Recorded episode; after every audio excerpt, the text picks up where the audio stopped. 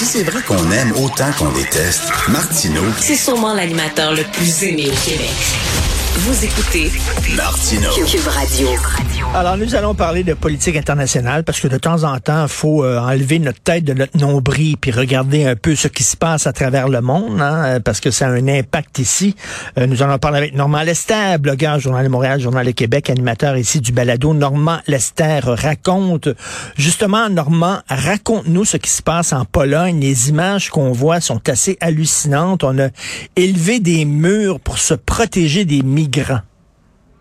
essentiellement, c'est le gouvernement du Bélarus, du dictateur Loubachenko, qui, bien sûr, a volé les dernières élections pour rester au pouvoir. hein. C'était son, son quatrième mandat. Et puis, l'Union européenne a décidé d'adopter des sanctions contre lui et la clique autour de lui.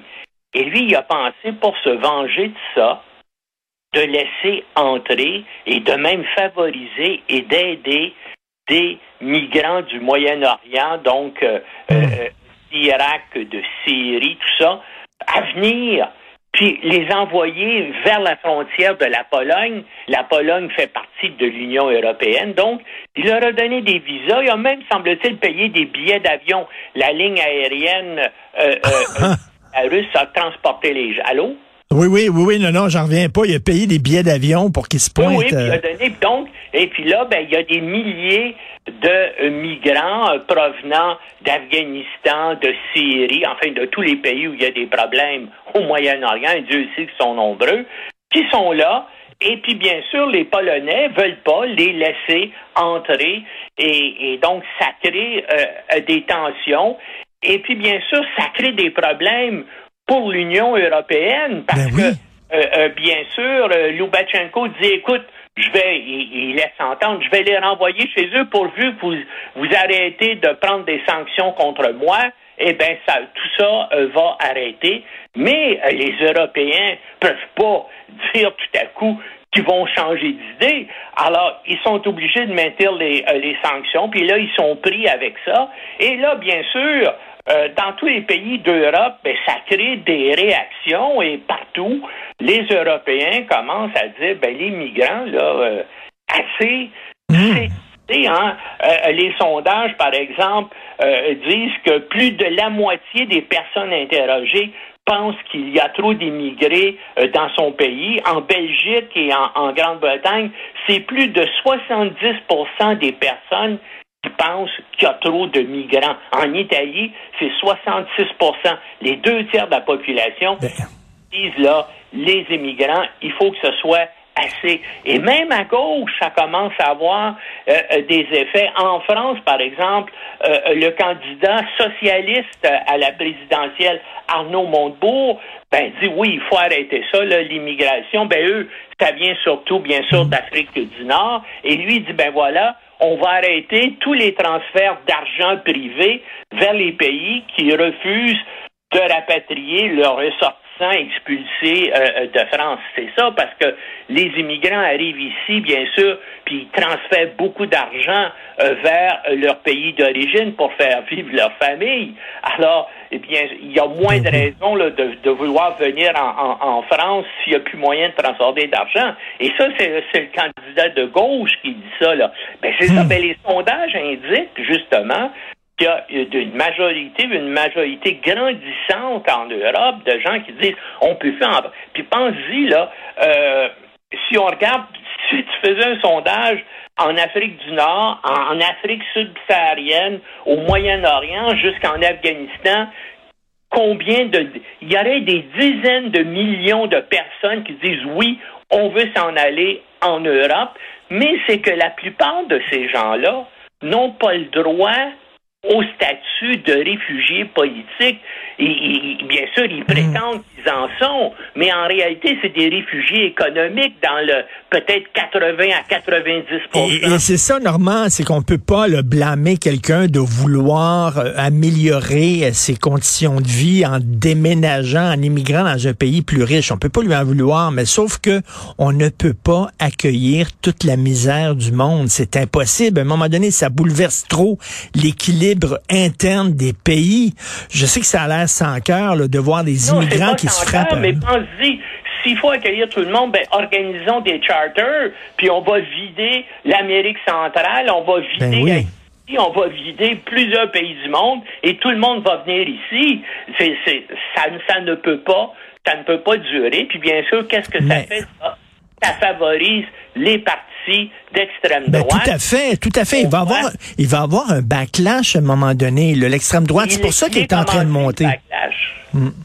Il est commencé parce que, euh, donc, en, en- ben, je te citais les, euh, les chiffres là, en Grande-Bretagne, en, en Belgique et en, Italie, des pays démocratiques, puis les gens en ont assez en disant on peut plus en prendre, il faut, il faut arrêter ça. Et je pense qu'il va y avoir un fort mouvement au niveau de l'Union européenne pour qu'il y ait un contrôle. Ça peut plus, euh, euh, ça peut plus durer comme ça. Mais des pays qui sont des ennemis, des adversaires politiques, eux autres peuvent exploiter ça. Par exemple, il y a beaucoup de gens qui pensent que c'est Poutine là qui encourage Loukachenko à, Loukachenko faire, à faire ça pour embêter les Européens et les Occidentaux.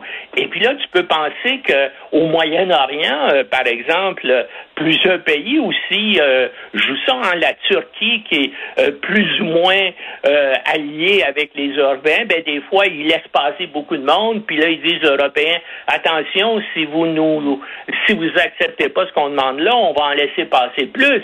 Alors, c'est devenu un enjeu, l'immigration est devenue l'enjeu politique déterminant Ben de oui. notre époque euh, en Europe, puis on va voir quel effet ça va avoir sur les présidentielles françaises, par exemple. Écoute, c'est la grosse question de notre époque. Puis là, en plus de si effectivement là, les changements climatiques là, vont obliger des, tu sais, vont, D'autres dizaines de millions, Ben des oui.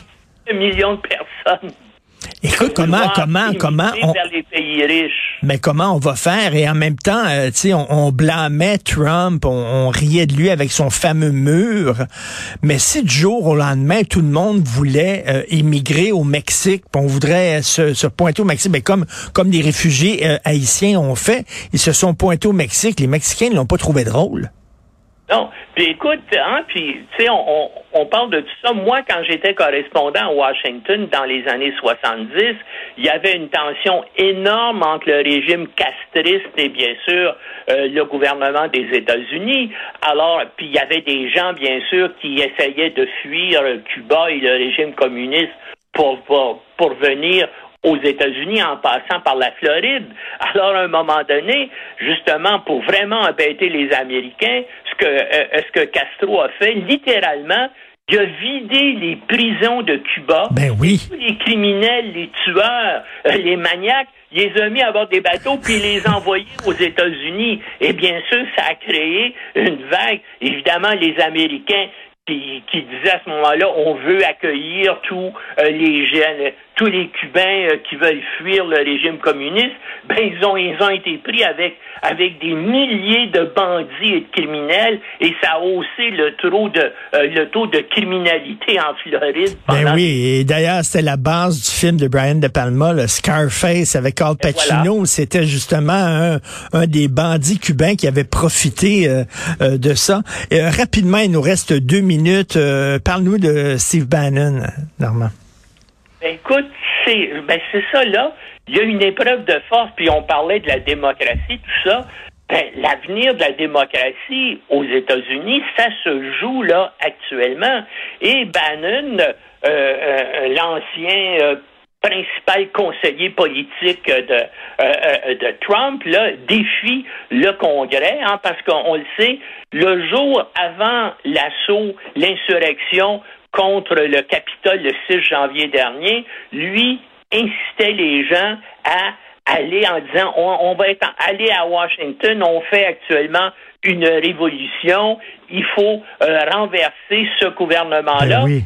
Lorsqu'il a comparu lundi euh, devant un tribunal parce que, bien sûr, il refuse d'aller témoigner devant une commission du Congrès et là, bien sûr, il y a des accusations euh, pénales qui sont prises contre lui, ben là encore, il dit, moi, je suis là, je veux renverser le gouvernement euh, Biden. Et, et ça, ça arrive au moment, puis tu entends ça, tu regardes, de plus en plus de gens surtout la faction radicale de droite des, euh, des républicains, donc les trompistes, eux autres disent il faut prendre les armes, ils sont prêts à prendre des armes pour renverser Biden. Et, c'est curieux parce que ça arrive à un moment donné où les sondages et puis les analystes disent ben si la tendance se maintient, euh, euh, euh, les républicains aux élections vont gagner les élections mi-mandat, mais ça, ça, va être facile. On, leur projette au moins 10 sièges de plus à la Chambre des représentants,